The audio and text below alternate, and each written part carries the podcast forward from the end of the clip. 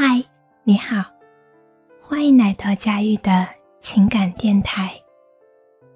这里是一个有温度的疗伤树洞，你所有的心事都可以对我说。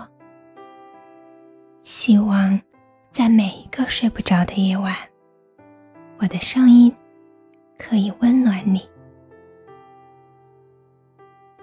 一个人自卑的来源。有很多，这让他们在与人相处的时候，会自动把自己放在一个很低的位置。我认识一个阿姨，她离婚很多年了，一个人带大孩子，真的很不容易。现在这个男孩也大学毕了业，可以养家糊口的年龄了，但是。收入也没有特别多。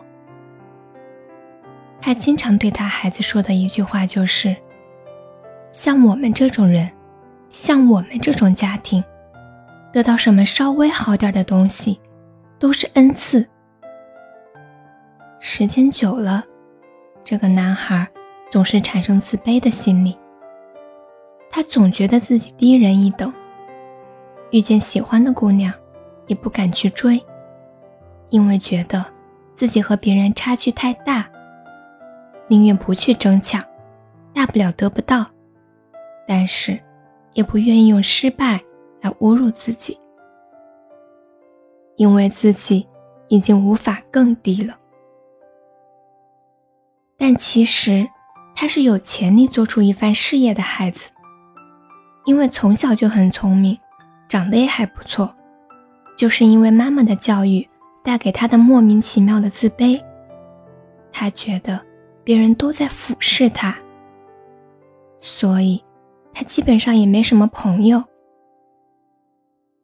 一种心态可以成就一个人，也可以毁了一个人。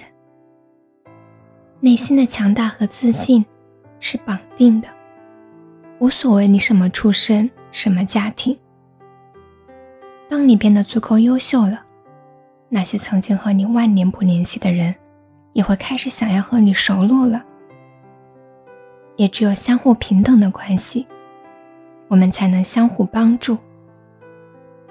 订阅关注不迷路。如果喜欢我的声音，欢迎转发或留言。